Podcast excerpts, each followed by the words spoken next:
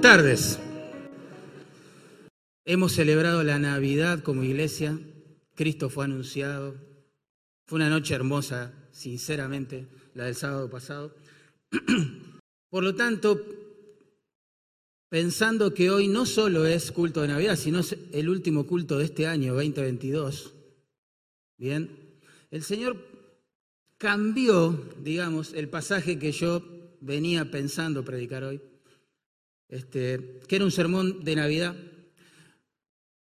pero creo que es mejor a la luz de un año que termina que meditemos juntos en el Salmo 103. Salmo 103, versículos 1 al 5, allí vamos a leer hasta hoy. Y bueno, nuestro título podría ser algo así, ¿no? Prohibido olvidar. Prohibido olvidar, hermanos. Está este título extraído del verso 2, obviamente, ¿no? Allí dice, no olvides ninguno de sus beneficios. Prohibido olvidar. Alguien dijo que para ser un buen adorador, todo lo que se necesita es tener una buena teología y una buena memoria también, ¿verdad? Porque este salmo parece enseñarnos que los que temen a Dios siempre van a eh, traer a su mente buenas razones para agradecerle, para alabarle, para exaltar su nombre. Noten que el salmo comienza en el verso 1 con un mandamiento, un automandato. Bendice alma mía a Jehová. Y miren cómo termina. Último versículo. Verso 22. Bendice alma mía a Jehová. ¿Se dieron cuenta? Comienza y culmina, digamos, el salmista instando a su propia alma a alabar, a bendecir, a agradecer al nombre del Señor. Y en el medio, si podríamos hacer un bosquejo de todo este salmo, que es un poco largo, lo que tenemos es del versículo 1 al 5 un llamado personal a bendecir al Señor. Un llamado personal, individual, a bendecir al Señor, versículos 1 al 5. Versículos 6 al 18 lo que tenemos es un llamado nacional a todo el pueblo de Israel, todo el pueblo de Dios, a bendecir al Señor. Y en los versículos 19 al 22 tenemos un llamado universal a todas las criaturas, incluyendo los ángeles, a sumarse, digamos, a esta hermosa tarea de bendecir al Señor.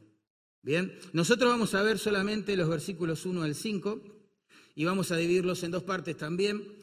Versículo 1 y 2 tenemos un mandato personal, alabar al Señor.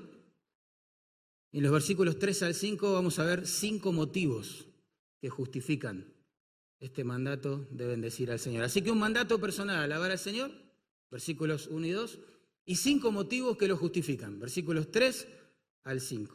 ¿Bien? Bueno, planteado el tema del Salmo, vamos a orar y pedir sabiduría al Señor. ¿sí? Padre, gracias por todas las verdades hermosas que hemos cantado recién. Tú eres, por supuesto, mucho más grande que, eso también, pero ha satisfecho nuestras almas pensar que siendo Dios, existiendo siempre en forma de Dios, quisiste hacerte hombre, y no solo hombre, sino siervo, y no solo siervo, sino humillarte hasta lo sumo, hasta la muerte, muerte de cruz, para que nosotros, los hombres, podamos por medio de la fe y el arrepentimiento convertirnos en hijos de Dios. Muchísimas gracias, Señor. Gracias por salvarnos. Gracias por darnos vida cuando estábamos muertos, Señor. Gracias por darnos a Cristo cuando vivíamos sin Él. Gracias por querer ser nuestro Dios cuando no teníamos Dios.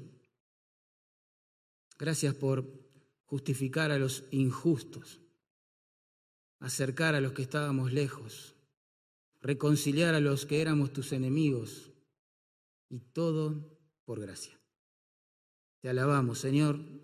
Por favor, ahora queremos pedirte que tu Espíritu Santo tome su palabra, la palabra que inspiró, y la use, Dios, para bendecir nuestros corazones, confrontarnos, animarnos, estimularnos, enseñarnos, exhortarnos. Señor, glorifícate atrás de tu palabra, por favor. Te lo pedimos en el nombre de Jesús. Amén. Bueno, un mandato personal entonces, hermanos, a bendecir al Señor. Versículo 1 dice, bendice alma mía a Jehová y bendiga todo mi ser su santo nombre. Bendice alma mía Jehová y no olvides ninguno de sus beneficios. Bueno, lo primero que tenemos que pensar acá es que el verbo que se traduce bendice varias veces en el Salmo está en el modo imperativo y básicamente significa arrodíllense. En este caso, como es singular, es arrodillate, alma mía, esa es la idea. Postrate delante del Señor. ¿Sí? Postrate delante del Señor. Según el contexto puede ser esa postración con fines de adoración, de alabanza, de gratitud, de oración. Bien, acá el punto es postrate delante del Señor, alma mía. No dejes de hacerlo. No dejes de buscar al Señor. No dejes de enfocarte en el Señor. Qué fáciles somos para distraernos de las cosas más importantes. Entre ellas, buscar cada día al Señor solos, postrados en el cuarto. Tremendo. Mirad tu año 2022 en forma retrospectiva y pensá en esto. Y decile a tu alma, como le digo yo cada día, como dice el salmista, postrate delante de Dios cada día, cada día. Busca a Dios. Sin Dios no somos nada. Sin el Señor no podemos hacer espiritualmente hablando nada. Nada que dé fruto, nada que lo glorifique. Es tremendo. Tenemos que postrarnos delante de Dios. Ahora, lo que más llama la atención en este salmo, siempre a todos los que lo estudiaron y lo predicaron alguna vez, es que David no está hablando con otras personas, no le está dando órdenes, digamos, mandatos a otras personas, sino que está hablando con su propia alma. ¿Eh? Y le dice, arrodillate y busca al Señor. Y el punto es que todos nosotros, lo asumamos o no, hablamos con nosotros mismos. Tenemos como una especie de diálogo en nuestro interior. ¿eh? Ahora, si en ese intercambio interior recordamos, como dice el salmista acá, las bendiciones de Dios, los tratos llenos de gracia del Señor para con nosotros, claro, es más fácil vivir agradecidos. Pero si en nuestro diálogo interior nos enfocamos en las circunstancias tan cambiantes, el trato de las personas tan cambiante, lo más probable es que terminemos el año quejándonos. ¿sí? Entonces esto es como un mandato que nos hace pensar, tenemos que elegir o postrarnos delante del Señor y encontrar satisfacción en Él, en sus bendiciones para nuestra vida, o seguir nuestro camino enfocado en otras cosas y encontrar una frustración ¿sí? con todo lo que es temporal. Ay, hermanos, ¿cuántas veces siendo sincero, tuve que decir en mi corazón, hablar conmigo mismo, retarme a mí mismo, decir, Mariano, deja de quejarte, deja de quejarte por lo que te falta y ponete, postrate y agradece a Dios por lo que te ha dado en Cristo. Mariano, deja de quejarte por las pruebas, por las aflicciones y agradece a Dios por su dulce consuelo, por cómo te sostiene por la paz que te regala. Mariano, deja de quejarte ya por el maltrato que te pudo haber dado alguna persona en algún momento y dale gracias a Dios por cómo te trata en Cristo. Y así podríamos seguir. Y así podríamos seguir. Bendice, alma mía, al Señor. Postrate delante del Señor todos los días, hermano, hermana. Noten que acá se nos manda a bendecir el nombre, el nombre de Dios con todo el ser, ¿verdad? Dice, bendiga todo mi ser, su santo nombre. Es decir, todo mi ser, todo lo que somos. Podemos incluir a manera de aplicación todo lo que tenemos. Todo está, debe estar dedicado a bendecir al Señor. Es, paralelo este mandato al gran mandamiento. Tenemos que amar al Señor con toda la mente, con todas las fuerzas, con toda el alma, con todo lo que somos. Bendice al Señor con toda tu mente, alma mía. Dedicala a estudiar su palabra. Bendice al Señor con todos tus afectos, a la hora de alabarlo, a la hora de buscarlo, de engrandecer su nombre. Bendice al Señor con todas tus fuerzas. Sirviendo a su pueblo, extendiendo su reino en el mundo, si vas a invertir tu fuerza en algo que sea tu Señor, hacelo para su gloria, para tu gozo y para el bien de las almas. Bendice y alaba al Señor también con lo que tenés, lo que lograste, con tu profesión, con tus estudios, con tu familia, con tu dinero, con tu ministerio, con tus dones, con tus talentos. Esa es la idea. Debemos mirarnos al espejo cada día y decir, ¿para qué estoy viviendo? ¿Para qué estoy viviendo? ¿Para quién estoy viviendo? ¿A quién le estoy dedicando mi ser? Bueno, hasta aquí sería un lindo final para el Salmo, pero lamentablemente el versículo 2 pone en evidencia un problema que tenemos en el corazón, todos nosotros. Es triste reconocerlo, pero somos quejosos y somos muy propensos a olvidar todo lo que Dios nos ha dado en Cristo sin nosotros merecerlo, ¿sí? En lo más mínimo.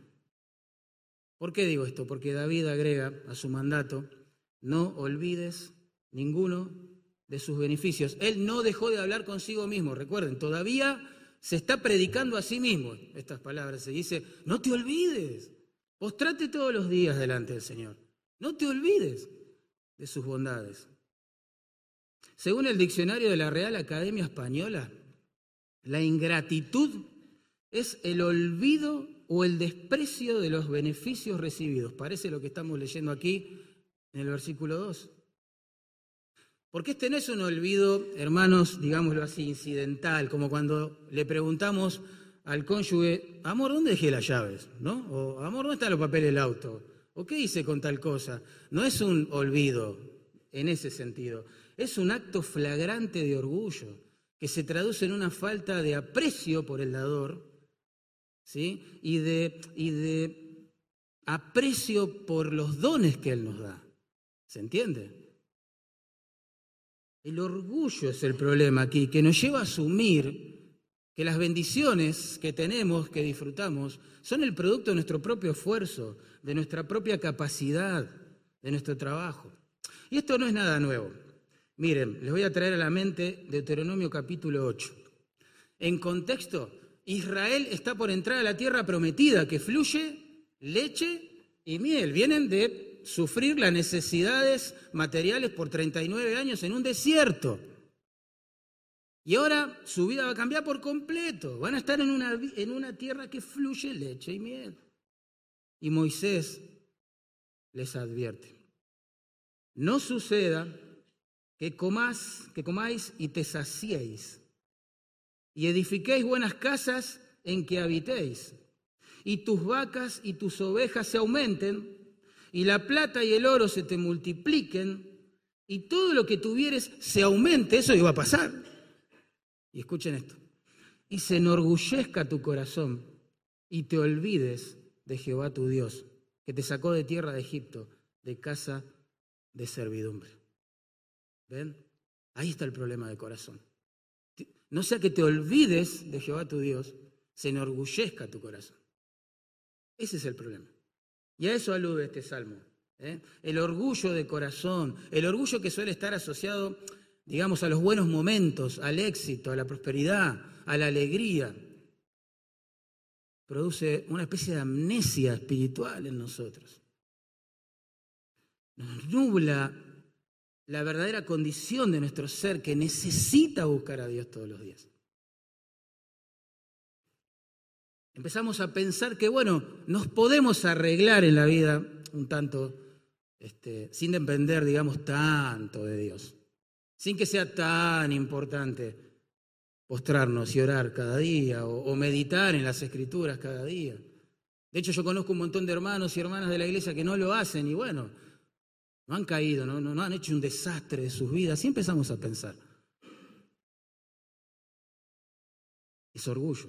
El orgullo es uno de los ladrones más grandes de la gratitud en las escrituras, hermanos.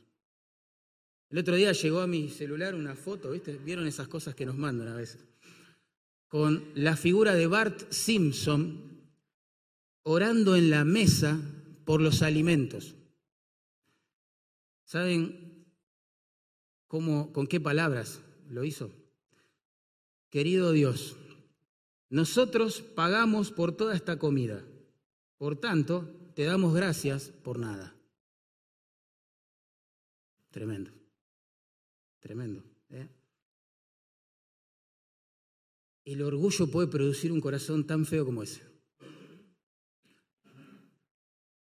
Nosotros a veces pensamos, bueno, yo tengo un, buen auto, sí, porque trabajé duro, claro, me lo merezco. O tengo un buen trabajo, es cierto, bueno, pero porque me quemé las pestañas estudiando. O sea, en un sentido, es lógico que lo tenga, ¿verdad? O quizás aquel joven que está estudiando o, por terminar su carrera piensa, ¿qué yo darle gracias a Dios porque aprobé un examen, porque me saqué una buena nota, porque estoy por terminar? Aprobé porque estudié, esto es lógico, 2 más 2, 4. Aprobé porque estudié. Así pensamos a veces. Lo que tengo es producto de mi esfuerzo, me lo merezco, es lógico que lo tenga. Pero yo te pregunto, antes de avanzar, ¿quién te dio la vida? ¿Quién te dio la salud para estudiar o para trabajar? ¿Quién te dio la vista, buena vista para leer? El entendimiento para comprender lo que lees. ¿Quién te proveyó el dinero para que puedas cursar, comprar materiales, libros, etcétera? Y así podemos pensar y todos llegaríamos a una sola respuesta. Dios es el proveedor, punto. Dios, gracias a Dios y gloria a Dios. Como dijo Einstein, hay solo dos formas de vivir. Una pensando que nada es un milagro y otra pensando que todo es un milagro. Y los creyentes entendemos a la luz de las escrituras que todo es un milagro de la gracia de Dios. Así que nosotros deberíamos aprender a postrarnos cada día delante de Él y agradecer en nuestro corazón cada acto, por mínimo que parezca, de provisión, de protección, de perdón, de misericordia, de restauración, hermanos, ¿eh? de parte de Dios. Cada vez que Él infunde aliento a nuestro corazón desanimado, cada vez que Él quebranta nuestro corazón endurecido, cada vez que su espíritu nos impulsa a volver a buscarle a Él después de haber caído, nosotros deberíamos agradecer y deberíamos dar gracia y no deberíamos tomarlo como si fuese algo común, hermanos. Deberíamos decir con el salmista, bendice alma mía y todo mi ser a mi Señor. ¿eh? De hecho, el Antiguo Testamento es muy lindo ver esto. Eh, presenta la gratitud como un sacrificio de adoración a Dios. Interesante. ¿eh? Allí en el Salmo 50, por ejemplo, verso 14, dice, sacrifica a Dios alabanza. La palabra que se traduce alabanza ahí es acción de gracias. Sacrifica a Dios acciones de gracias. En Levítico, capítulo 7, después lo pueden buscar en casa, versos 11 al 15, una de las ofrendas de paz, digamos, de adoración que se ofrecían al Señor en olor fragante, ¿bien? era la de acción de gracias, así se llamaba, acción de gracias. Se ofrecía una ofrenda a veces vegetal, dando gracias a Dios por las cosechas, su provisión, su abundancia, etc. Y a veces una ofrenda animal también, agradeciendo por la paz que nos trajo el perdón. ¿sí? La muerte de un inocente, pagando en lugar de los culpables. Y Dios, dice el Levítico capítulo este 7 y capítulo 3, aceptaba ese sacrificio de acción de gracias si el corazón del creyente que lo ofrecía era sincero. Pero hay un detalle más con esa ofrenda que se ofrecía en el Antiguo Testamento que a mí me conmueve mucho pensar. En Levítico 3, versos 11 al 16, se nos dice que esta ofrenda de olor grato al Señor era una vianda, es decir, una comida. ¿Se entiende? ¿Por qué? Porque una parte sobrante de lo que se ofrecía quedaba para los sacerdotes para que ellos la disfrutaran en la mesa después con sus familias. Tremendo pensar en esto. El cuadro es hermoso, es una familia, imagínense, una familia que se reúne en la mesa y que con todo el gozo dan gracias a Dios. Dan gracias a Dios. Qué hermoso pensar en eso. ¿Y por qué menciono esto? Porque a manera de contraste, la ingratitud, hermano, la queja, son como el virus de la gripe. Se contagia también por contacto directo. Si vos quieres ser una persona quejosa, sentate en la mesa con quejosos. Y te, te, puedo asegurar que vas a salir de esa mesa con más queja en el corazón, con más carga, con más bronca, con más resentimiento, con más amargura. Pero cuidado, lo opuesto también es cierto. La gratitud también se contagia por contacto. Es hermoso compartir una mesa con personas que están admiradas con su Señor, agradecidas con su Señor, que se postran cada día delante del Señor y le dan gracias. ¿eh? Quizá vos estés pensando a esta altura del sermón, bueno, vos porque no conocés cómo ha sido mi año. La verdad que no ha sido un buen año para mí ni para mi familia. He sufrido pérdidas, quizás, no sé, maltratos, eh, no sé, injusticias, enfermedades, tristeza, mucha tristeza. Puede ser, puede ser. Y vos quizás te estés preguntando, pero yo, ¿por qué motivos podría darle gracias a Dios? bueno, la segunda parte de nuestro texto, versículos 3 al 5, nos da cinco razones ¿sí? que justifican ese automandato de postrarse y, agradecer a Dios. El primero es el perdón de pecados. Fíjate, versículo 3. Dice, Él es quien perdona, Él es el pronombre es una referencia al Señor, obvio, es quien perdona todas tus iniquidades. Esta bendición o este beneficio, para tomar la palabra de la Reina Valera, este beneficio divino, hermanos, créanme, es mucho mayor la idea de alcanzar los sueños que tenemos terrenales para esta vida, es mucho mejor que la prosperidad económica, es mucho mejor que una salud robusta también. ¿Por qué? Porque como dijo Jesús, hermanos, ¿qué aprovechará el hombre si ganare todo el mundo, pero perdiere su alma? Yo lo traduzco en, en criollo. ¿De qué sirve ser exitoso? ¿De qué sirve ser famoso, rico, sano, próspero, por unos 60 años acá, 70 años en la tierra, y morir e ir al infierno por toda la eternidad? ¿Cuál es la sabiduría en vivir así? Eso es lo que está planteando el Señor.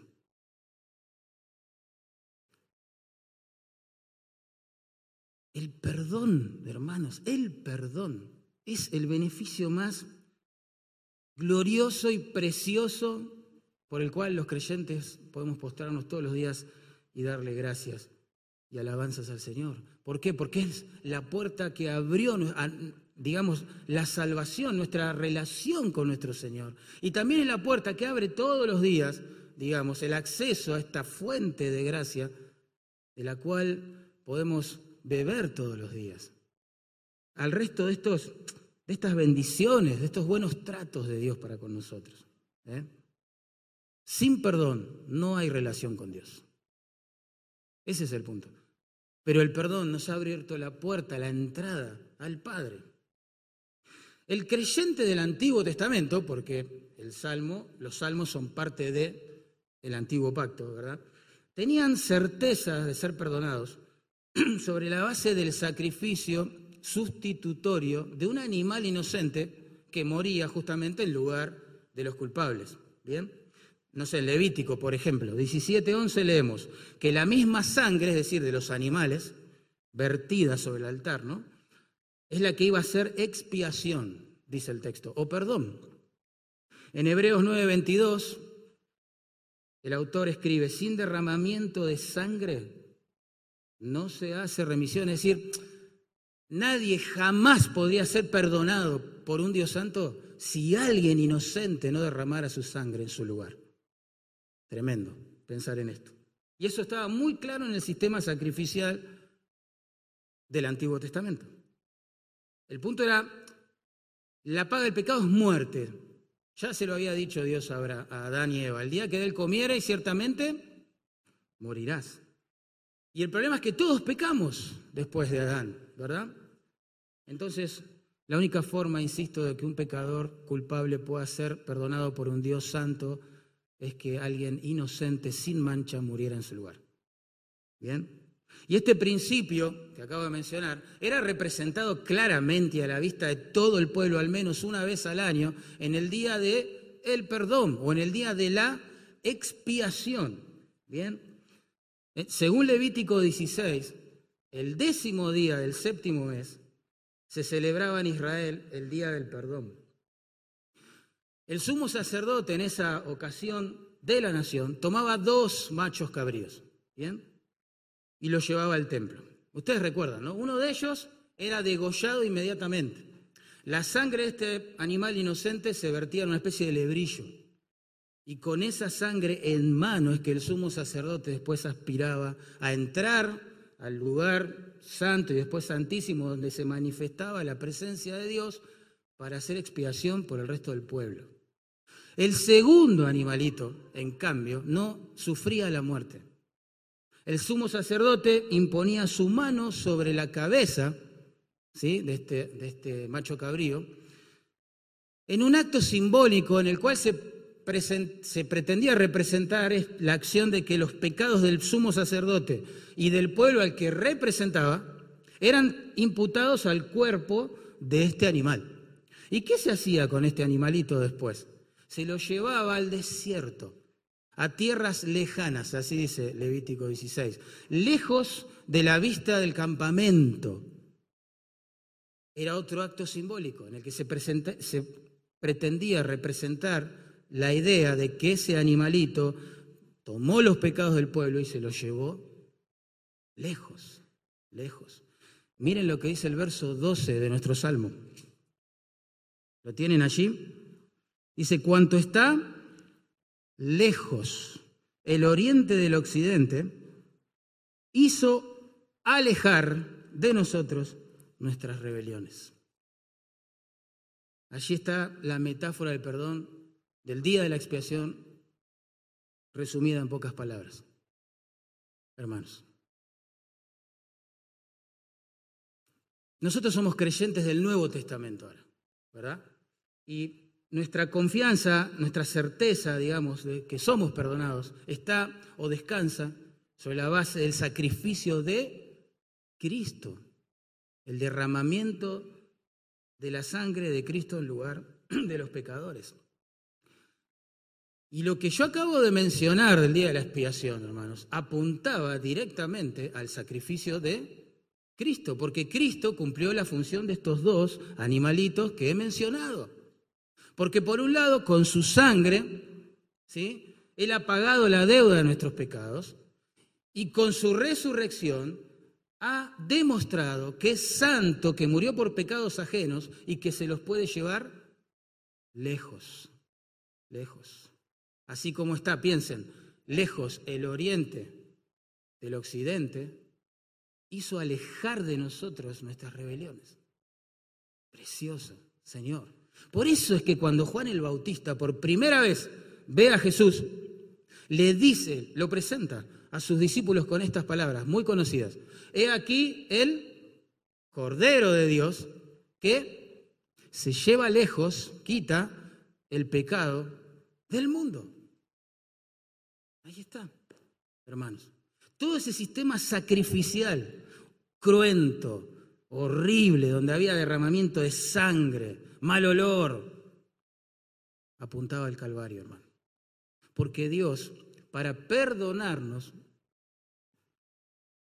tiene que sacrificar a su Hijo que nunca pecó en nuestro lugar. Alguien tenía que pagar por nuestros pecados. Alguien que nunca haya pecado.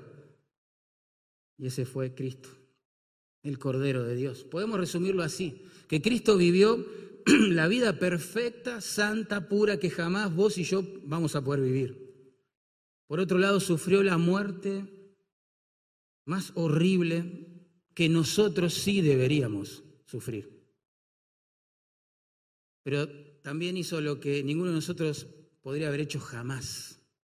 ¿sí? Vencer la muerte, resucitar demostrando públicamente que Él era Dios, que era santo, que nunca pecó y que moría por nuestros pecados.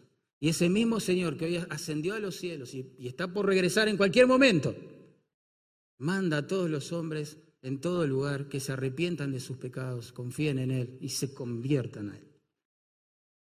Hermanos, nuestro Dios es tan misericordioso, pero tan misericordioso, tanto en el Antiguo Testamento como en el Nuevo Testamento, es el mismo Dios, tan misericordioso, que ni bien el pecador se humilla, confiesa su pecado y se vuelve a Jesús en fe, es perdonado. Se le da vida nueva, vida eterna. Se lo adopta como hijo, se lo reconcilia con Dios, se lo perdona, se lo justifica, se lo redime. Hermoso. Por eso el profeta Miqueas, todavía estoy citando un pasaje del Antiguo Testamento, asombradísimo del carácter de Dios, dijo: ¿Qué Dios como tú, que perdona la maldad y olvida el pecado del remanente de su heredad?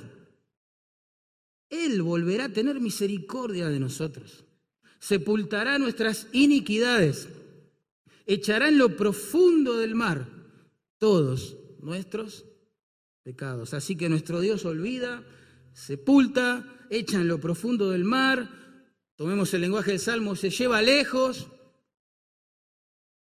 todos los pecados de su pueblo. Porque nuestro texto en verso 3 dice, Él es quien perdona todas tus iniquidades. ¿Qué significa todas? Todas. todas. Nada para agradecer en este año. Cristo quitó la culpa de nuestro pecado, hermanos, rompió las cadenas del control del pecado sobre nuestras vidas, que nos impedían conocer, amar y servir a Dios. Y por sobre todas las cosas llevó la condenación eterna de nuestros pecados. Nada para agradecer. Saben, el dolor más grande que siente un creyente en su alma no es el proveniente de las pruebas, de la persecución, del maltrato de la gente, de las injusticias propias de esta vida. Eso duele, pero no tanto como nos duele el pecado, hermano. ¿Saben por qué digo esto, no? Porque en la prueba, en la injusticia, hay gozo de parte de Dios, que nos capacita para sostenernos. En el pecado no hay gozo. En el pecado hay miseria. En el pecado hay muerte. Como decía don Jaime, el fundador de nuestra iglesia, el pecado, hombre, nos arruina la vida. Nos arruina la vida. Y pensar, hermano, si no fuera por el sacrificio de Cristo, ¿qué harías con tu pecado? Pensá un segundo. ¿Qué harías con tu culpa? ¿A quién le echás la culpa de modo que de verdad desaparezca de tu alma? ¿A quién inculpar? ¿De qué serviría barrerla, esconderla bajo la alfombra, desviarse, desviarla, no sé, en el gobierno, en la iglesia, en los hermanos, en otras personas. No sirve. ¿Qué hacemos con nuestras culpas si no es por Cristo? Gloria a Dios, entonces, por Jesucristo.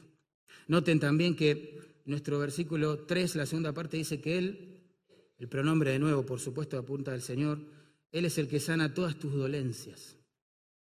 La Biblia de las Américas lo expresa así. Dice, el que sana todas tus enfermedades. Es más directo. ¿Eh? Ahora, ¿Esto que acabo de leer significa o implica entonces que los creyentes nunca nos vamos a enfermar? Y en realidad, y obviamente no, no. Este versículo asume la triste realidad de que en un mundo caído y como efecto del pecado, vamos a enfermar en algún momento y nos vamos a morir. ¿Sí? El texto dice, noten, Dios sana todas tus enfermedades tus enfermedades, es decir, te vas a enfermar. Hay enfermedades. La enfermedad es parte de la vida en un mundo caído. La única forma, vamos a pensarlo así, de que Dios pueda sanar una enfermedad es que la persona tenga una enfermedad. ¿Se entiende? Entonces, la frase lo que está implicando, más que nunca nos vamos a enfermar, es que si nos enfermamos y, o cuando nos enfermemos, si sanamos, es porque Dios lo quiso así. ¿Se entiende? Es porque Dios lo quiso así. El versículo tampoco dice Dios va a sanar todas tus enfermedades, no, dice el que sana todas tus dolencias. Lo que este texto enseña, hermanos, que cada vez que sanas de una enfermedad es porque Dios quiso sanarte. Dios quiso sanarte. Pensá, ¿te enfermaste durante este año 2022? no lo sé, ¿estás en pie? Todavía, si estás acá, ¿estás en pie? ¿Estás bien? ¿Vigoroso? Bueno, eso es porque Dios sana todas tus dolencias. Quiso hacerlo hasta ahora. ¿Sí? Dios le dio sabiduría al médico que te trató, quizás, no sé qué problema tuviste.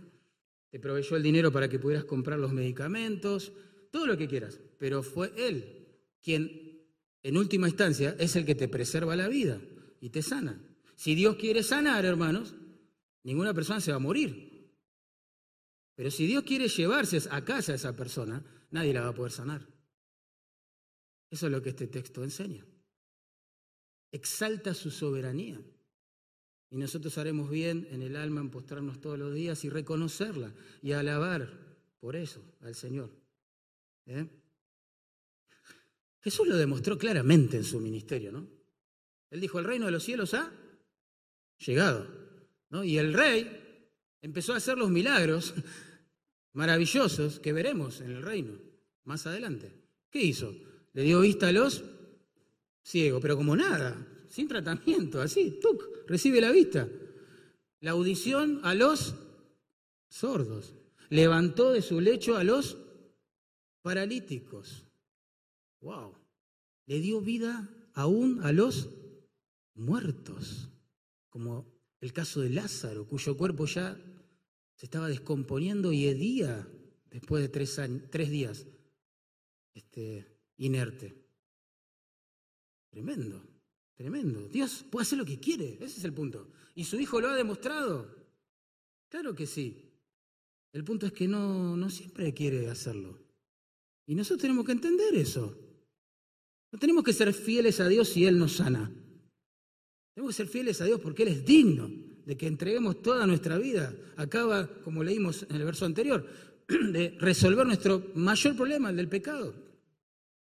Él es digno de que vivamos solo para Él, le demos toda nuestra vida, aunque no tengamos buena salud o aunque estemos a punto de morir. En el 2022, varias, varios hermanos, este, creyentes piadosos, algunos eran misioneros, pastores, han partido con el Señor. Algunos murieron de cáncer, otros por un infarto, una ACV, diversas enfermedades. Eso no fue necesariamente porque Dios no respondió oraciones o porque no cumplió algo que prometió. No, no, no, no. Es porque era su voluntad llevar a, a sus hijos a casa. Hermanos, en el Salmo 90, verso 3 dice así la palabra de Dios. El salmista está asombrado de la grandeza de Dios. Está en el desierto escribiendo Moisés y se sorprende ver cómo día tras día mueren compañeros por su falta de fe, etcétera, etcétera. Muere, muere, muere, muere. Y está abrumado. Este Moisés se da cuenta de su fragilidad, se da cuenta, wow, de la soberanía de Dios. Y escribe el Salmo 90 y en el verso 3 dice, haces que el hombre vuelva a ser polvo. Y dices, volved al polvo, hijos de los hombres. Nosotros hasta a veces adoramos hombres sin, darnos cuenta que tienen, quizás hombres que tienen mucho talento para lo que sea. ¡Wow! Hacemos así, tremendo. Pero Dios dice de ese hombre tan admirado y adorado, volvé al polvo y se acabó. Ese hombre y su talento. No somos dioses. Somos frágiles criaturas, hermano, dependientes totalmente de un Dios soberano. Bueno y perdonador, como leímos, pero soberano y cuando quiere nos lleva a casa. Sea por medio de un accidente, hermano, no sé, de una enfermedad cardíaca, no sé, o respiratoria, lo que sea. Es Dios, bíblicamente hablando, quien le pone fin a nuestros días, hermanos. Por eso la sumisión a la soberanía dulce del Señor es la mejor almohada donde recostar la cabeza, hermanos, y descansar de verdad. descansá, tranquilo, tranquilo. Uno dice nada para agradecer. Si tenés salud, bueno, tenés mucho para agradecer. Gracias Dios, ¿eh? que todavía me das salud. Si perdiste la salud, agradece su soberanía sobre tu vida. Seguramente va a hacer cosas tremendas a través de tu enfermedad, en vos, en otros. Va a glorificar su nombre.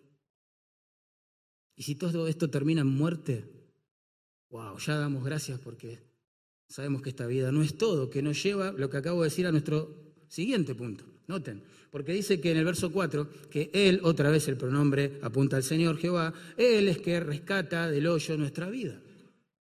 ¿Verdad? Él rescata del hoyo tu vida. David sigue hablando, ¿se acuerdan? Con su propia alma y dice, está asombrado. Y le dice a su alma, ¡Ey!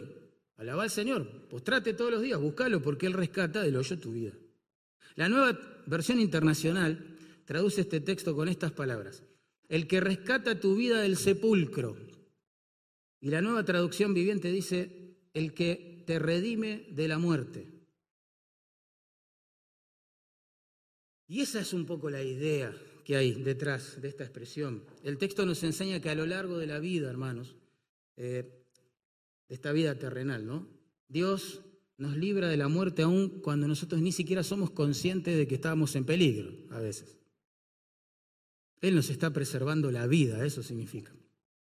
Si Él quitara su mano de nosotros, Satanás y sus ángeles nos destruirían, ¿saben por qué, no? Porque nosotros queremos dar gloria a quienes más odian. ¿Sí? Moriríamos, pero seguramente en un segundo. Si Él quitaría su mano de nosotros, dejaríamos, el, corazón dejaría de latir. Hermano, somos frágiles criaturas, dependientes de un Dios bueno que nos ha perdonado, ¿sí? que cuando quiere sana nuestras enfermedades y que preserva, mientras Él quiere, nuestra vida acá en la tierra. ¿Sí? Somos dependientes, esto es lo que comunica este salmo. Hermano, vos vas a morir el día, no que te diagnostiquen algo malo, vos vas a morir el día que Dios diga, volvé a casa, hijo mío. Ni un segundo antes, ni un segundo después. Y no lo digo yo, ¿qué valor tendría si lo digo yo? ¿no? En Deuteronomio 32, 39, Dios le dice a su pueblo, ved ahora que yo, yo soy el Señor. Wow. Y fuera de mí no hay Dios. Yo hago morir y yo hago vivir. Yo hiero y yo sano. Y no hay quien pueda librar de mi mano.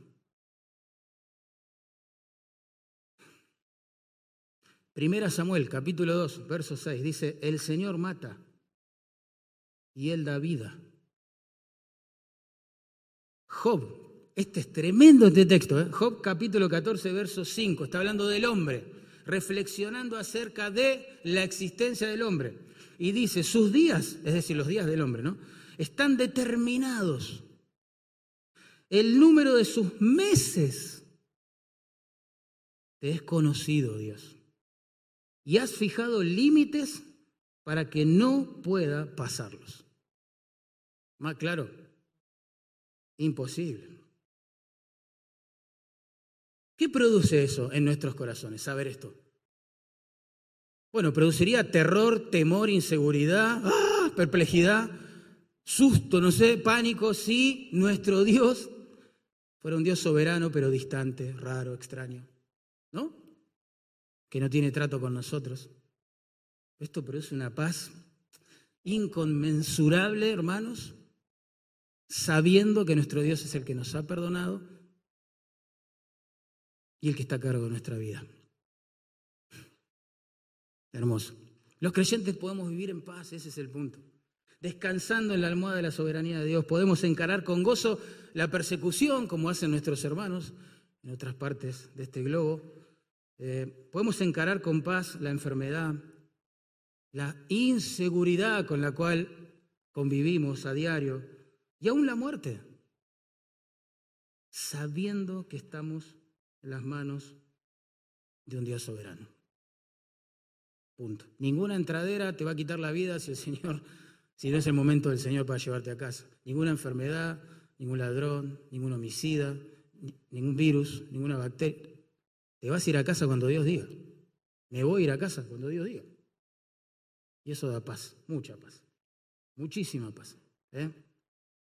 Nadie podrá tocarnos, pensad en esto un segundo, nadie podrá tocarnos, ni Satanás, que no es un mal soberano compitiendo con el bien soberano que es Dios, no, es una criatura sujeta a Dios, ni Satanás podrá tocar tu vida si Dios no lo permite.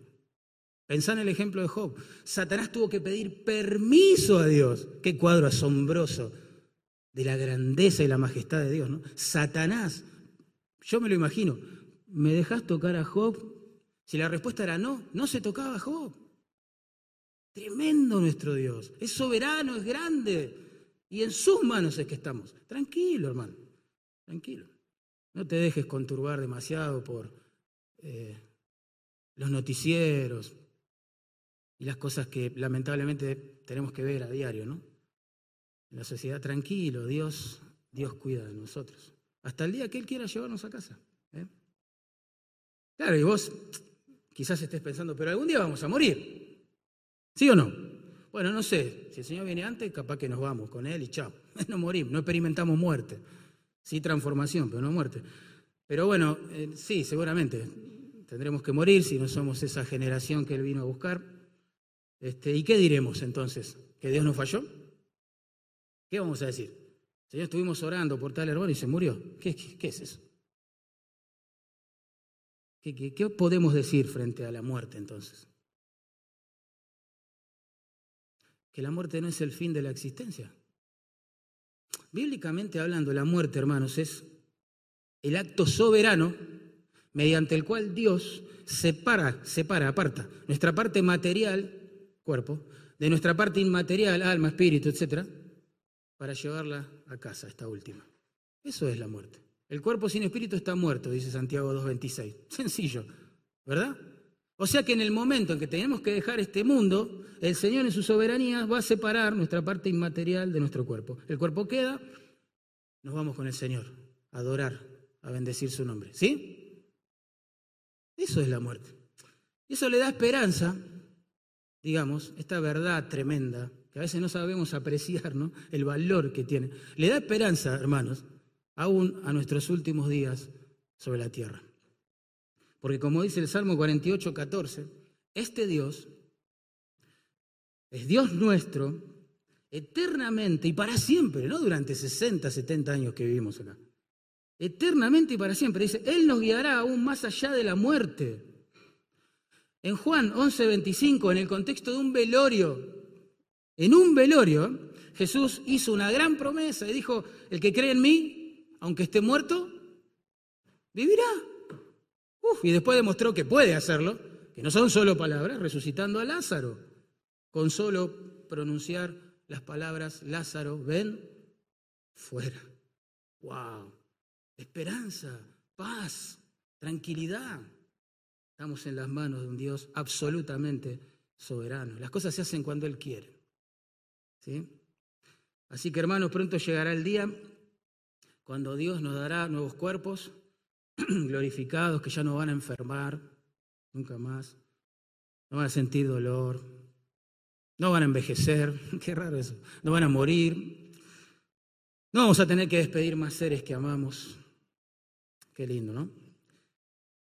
Nos va a dar almas glorificadas en perfección, que nunca más desearán pecar. El gran atractivo del cielo, hermanos, sin duda será la presencia de nuestro Dios. Claramente eso, ¿no? Claramente, sin discusión. En Apocalipsis 21.3 dice, aquí el tabernáculo de Dios con los hombres. Y Él morará con ellos. Y ellos serán su Dios, su pueblo y Dios mismo estará con ellos como su Dios. Listo, eso esperamos, ¿no? Pero un segundo gran atractivo del cielo será la ausencia del mal, del pecado y de sus consecuencias. Por eso Juan continúa en el versículo 4 diciendo, enjugará Dios toda lágrima de ellos, de los ojos de ellos.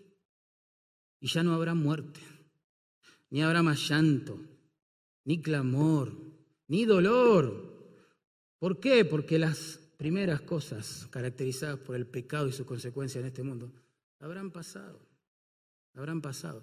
Quizás en la mesa de Navidad, ayer a la noche, pensaste en personas que no están. Es inevitable, nos pasa a todos. ¿Sí? Hay esperanza más preciosa que la que acabo de leer. Tremendo. Nada que agradecer, seguro. Tan malo fue el año que te ha nublado la visión de wow, los tratos de Dios para con tu vida. Si estás vivo es por su gracia, hermano. ¿Estás respirando? Asegúrate, a ver, tómate el pulso. o sea, estás vivo, estás... Gracias, Dios. Gracias. Gracias por darme la vida un día más. ¿eh?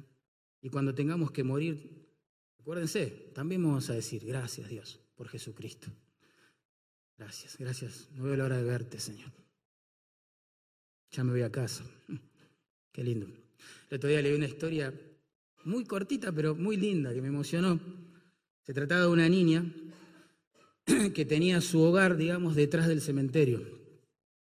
Y claro, la niña volvía al colegio todas las tardes sola y tenía que pasar por el cementerio para llegar a su casa. Entonces una, una vecina, una abuelita que contemplaba esta situación todos los días, un día la frenó a la niña y dice, perdón niñita, ¿no te da miedo pasar por el cementerio? Y la niña le dice, no, ¿por qué voy a tener miedo si del otro lado está esperando mi papá? Ah, me hizo pensar en el peregrinaje breve, digamos, eh, que, que Dios nos concede transitar sobre este mundo. ¿Por qué temer la muerte? Si es un puente que nos lleva directamente a nuestro amado Señor al que amamos por fe sin haberle visto, ¿no? Pero que pronto podremos ver. Él es el que te corona de favores y misericordias.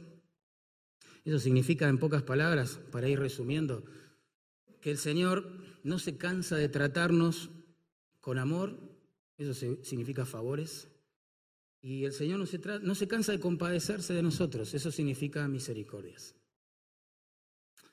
A veces pienso que si Dios fuera como alguno de nosotros ya no existiría la iglesia, porque nosotros somos súper intolerantes, enseguida nos ofuscamos con las fallas de los demás, ¿no? Si pudiéramos, no sé, si fuéramos Dios, capaz que este mundo ya no existiría más, porque tenemos un concepto de nuestra justicia elevado y de otros muy bajo. Entonces pensamos que somos mejores y estamos confundidos, estamos confundidos. Menos mal que Dios no es como nosotros. Dios ha hecho un pacto de amor con nosotros. Eso significa la palabra que acá se traduce favores. Es gesed en hebreo, que se traduce en la mayoría de las otras partes del Antiguo Testamento, donde aparece como misericordia en la Reina Valera y como amor leal en otras versiones, porque eso es lo que comunica, un amor inagotable, un amor que se estira, un amor que no se quiebra con el tiempo, permanece, perdura, Tremendo. Y Él es el que, David le dice a su propia alma, acordate, no te olvides, Dios no se cansa de amarte. Dios no se cansa de sus redimidos. Tremendo. Pensá en una pareja que ya llevan 30, 40, 50, 60 años de matrimonio y que son re compañeros y que todavía se abrazan y les encanta quedarse solos y tomar un té, no sé, un café, pasear en el auto, ir a, no sé, a caminar. Pensá, trae a la mente esa imagen. Vos decís, wow, qué lindo, cómo se aman, ¿no? Claro, hicieron un pacto ellos, de amor, de compañerismo, ¿no? Llamado matrimonio, que nosotros llamamos matrimonio, delante de Dios, qué lindo. Es precioso ver eso. Bueno, eso, esa imagen es un reflejo tenue, chiquitito, del pacto de amor que Dios hizo y mantiene con su pueblo. No por 10, 20, 30, 40, 50 años, para siempre, para siempre. Por eso en el Salmo 36, versos 7 al 9, el salmista pensando en esto dice, cuán precioso, oh Dios, es tu misericordia, Gesed, la misma palabra. ¿Qué, wow, qué precioso que es pensar que vos no dejás de amarme. Por eso, dice, los hijos de los hombres se amparan bajo la sombra de tus alas. Somos atraídos constantemente a Dios. ¿sí? cuando nos refugiamos en las promesas de gracia para nuestro pecado. es, ¿A dónde vamos a ir? ¿A dónde vamos a ir si no? En Romanos 8:35 Pablo dice lo mismo pero con otras palabras. Dice, ¿quién nos separará del amor de Cristo? Y responde, plantea opciones, va. Eh, tribulación, angustia, persecución, hambre, desnudez, peligro, espada. Algo de eso podrá hacer que Dios deje de amarnos. Y nosotros podemos agregar más cosas, factores a esa pregunta. Nosotros podríamos decir, ¿quién me separará del amor de Cristo? ¿Mi pecado? ¿Un virus? ¿Una enfermedad? ¿La pérdida del empleo? ¿La pérdida de dinero? Eh, ¿El maltrato de la gente? ¿Las pruebas? ¿La persecución? ¿Las críticas? ¿Las calumnias? ¿Me podrán separar del amor de Dios en Cristo? Ustedes saben la respuesta, la deben tener de memoria. Pablo, en pocas palabras, dice que, que ninguna cosa creada, fuera de Dios todo es creado, entonces ninguna cosa creada nos podrá separar del amor de Dios que es en Cristo Jesús, Señor nuestro. Los que están en Cristo son amados por el Padre para siempre. Para siempre, hermano. Dios se puso una sortija, un anillo de, de boda, de compromiso, y no se rompe, no se pierde, no se oxida. Y por último, nuestro texto en verso 5 dice que Él es el que sacia de bien tu boca, de modo que te rejuvenezcas como el águila. Recuerden, David está retando a su alma, le dice, postrate, no dejes de buscar a Dios, no dejes, no atentes contra tu salud espiritual, contra tu gozo, seguí buscando a Dios todos los días. Da razones y llegamos a esto. Porque Él es el que sacia de bien tu boca, de modo que te rejuvenezcas como el águila. Es hermoso, ese verbo que se traduce saciar significa eso, satisfacer, llenar, la idea es que Dios llena nuestras bocas con sus bondades, ¿no? Esa es la idea. Eh, el Señor abre nuestras bocas y coloca allí todas sus bendiciones, bondades. ¿Y, ¿Y para qué? Bueno, dice el texto, de modo que te rejuvenezcas como el águila, o como dice la Biblia de las Américas, para que tu juventud se renueve como el águila. Esta es una expresión poética que comunica la idea de una vida vigorosa, una vida fructífera, una vida útil, ¿sí? A través del tiempo, a través del tiempo, a través de los años. Lo mismo, lo mismo, leemos en el Salmo 92, verso 12 al 15, pero con otras palabras. Dice así, el justo, es decir, la persona que Dios quiso salvar, el justo florecerá como la palmera crecerá como cedro del Líbano. Aún en la vejez fructificarán, estarán vigorosos y verdes. ¿Para qué? Uno, uno lee esto y dice, ¿qué es la fuente de la juventud esto? ¿Qué es esto? ¿De qué está hablando el salmista? ¿Cómo vigoroso y verde? A mí me duele todo, ¿no? Y tengo 51 años recién. ¿De qué está hablando? Ya se me cayó el pelo, ¿cómo vigoroso, fuerte? ¿De qué está hablando? Bueno, ahora lo explica. Dice, que Dios hará todo esto, renovará ¿no? en nosotros fuerzas. ¿Para qué? Para anunciar que Jehová, mi fortaleza, es recto y que en él no hay injusticia. En otras palabras, lo que está comunicando nuestro salmo y el que acabo de leer es que el Señor rejuvenece, la empodera, le vuelve a dar fuerza, vamos a decirlo así, a la vida de sus hijos, ya quizás cansados, quizás desanimados, quizás agotados, con muchas heridas ya de guerra, ¿no? de servicio al Señor en su espalda, en sus hombros, muchas críticas, muchas cosas feas que han visto, personas que están, que a través de los años han, han renunciado a todo para entregárselo a su Señor y quizás entran en conflicto y piensan, ¿habrá valido la pena esto? ¿Realmente fue sabio?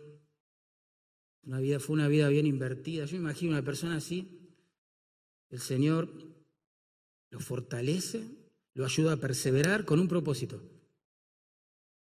para que sus bocas sigan publicando sus bondades. Hasta el final, hasta el final.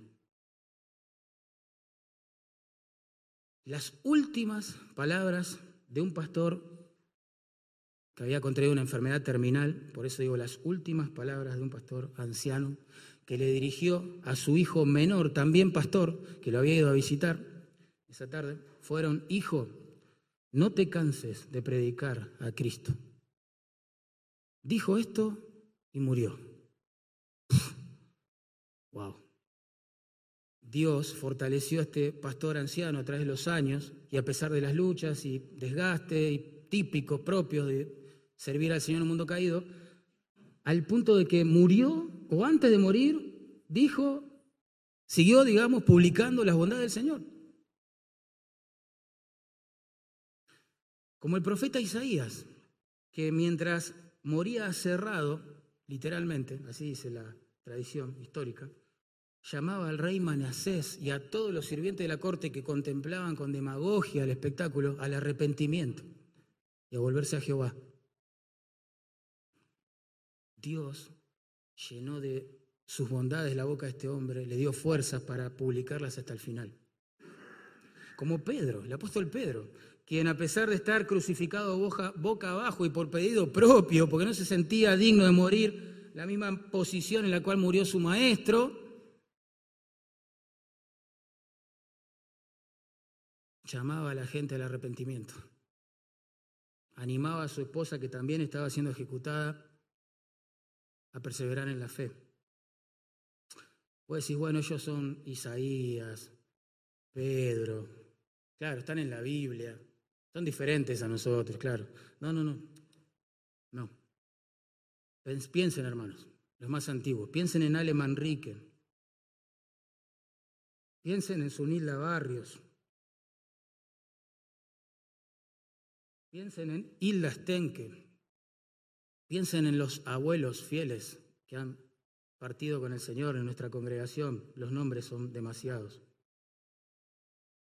El Señor planeó llevárselos y se los llevó. Pero aún hasta en sus últimas horas de vida sobre esta tierra, ellos le predicaban el Evangelio a las enfermeras, a los doctores, a sus familiares.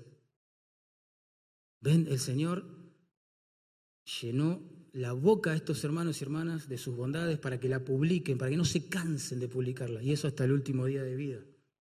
Mi suegra Rómula, quizás con el último hilo de voz, no sé, que le quedaba esa última semana de vida allí internada en el hospital, le decía a sus hijos incrédulos que se arrepientan, que vuelvan al Señor.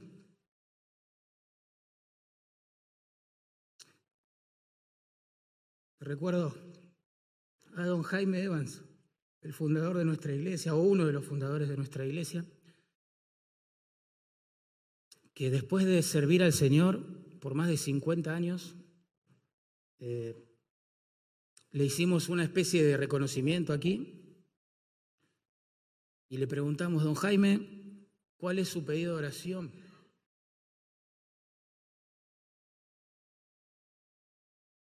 Pero más importante, ¿saben qué dijo él?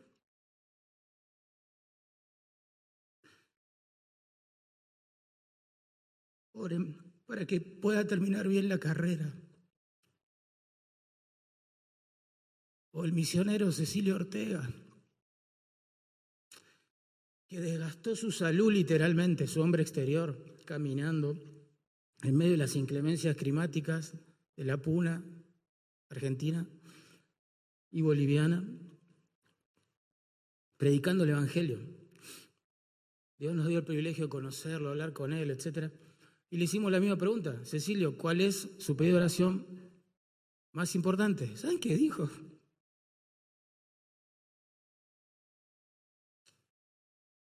Oren por mis rodillas, dijo,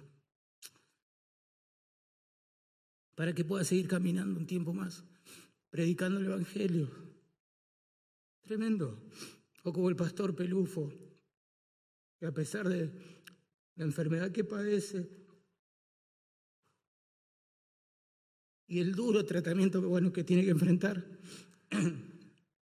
me mandó un audio que está dirigido a ustedes, ya lo van a escuchar después, agradeciendo sus oraciones, sus muestras de amor, etc. Y dijo algo tremendo en ese audio, dice, estoy pasando mi mejor momento espiritual y mi mejor momento con mi esposa. Doy gracias a Dios que todavía me permite predicar y bendecir de ese modo a su pueblo. Tremendo, tremendo. Yo no veo acá héroes, yo veo un Dios grande, precioso, que cumple sus promesas. Él es el que ha llenado de sus bondades las bocas de todos estos siervos y de miles más que no puedo mencionar, y les dio fuerza para publicarlas hasta el fin de sus días. Gloria a Dios. Y eso lo va a hacer con vos también, hermano. Si vos lo buscás, si vos te postrás, si yo me postro todos los días, en su presencia aprendemos a doblegar el orgullo, la autosuficiencia, ese sentido horrible que tenemos de autosuficiencia, y le buscamos de todo corazón. Él nos va a ayudar a perseverar. Y uno dice, nada para agradecer, en serio. Si todavía, hermano, pensá esto y termino. Si todavía estás con deseos de orar, si todavía estás con deseos de leer las escrituras,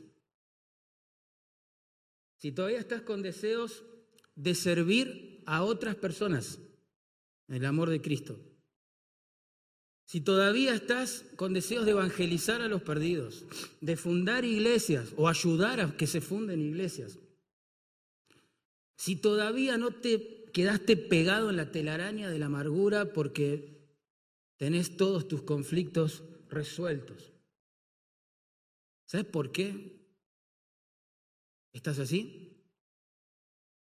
Porque Él te está fortaleciendo día tras día. Te está rejuveneciendo como el águila. Te está dando nuevas fuerzas donde parece que ya no hay. Si estás cansado, hermano, capaz que este fin de año te agarró cansado, espiritualmente hablando, sin fuerza, fatigado, flaqueando o caído, no lo sé. O, ya, ya tiraste la toalla, no lo sé. Toma este sermón como del Señor para tu alma, pegate al Señor de todo corazón, volvé a postrarte delante de Él cada día como lo hacías antes. Pon el despertador una hora antes como lo hacías antes, solo para estar con el Señor. Volvé a ese primer amor con el Señor y deja que Él reverdezca lo que parece estar secándose. Thank you.